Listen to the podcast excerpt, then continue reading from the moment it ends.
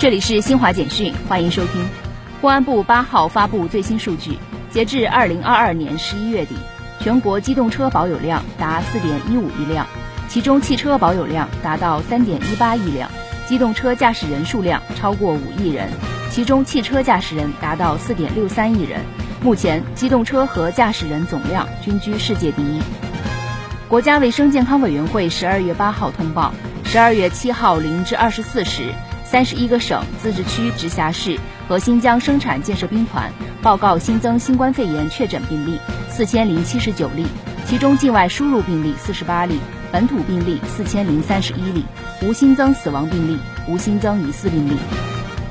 据英国媒体七号报道，因为禁止来自俄罗斯和白俄罗斯的球员参加今年在英国举行的赛事，男子职业网球选手协会向英国网协开出一百万美元的罚单。世界卫生组织七号公布的最新数据显示，全球累计新冠确诊病例达六亿四千二百三十七万九千二百四十三例。以上由新华社记者为您报道。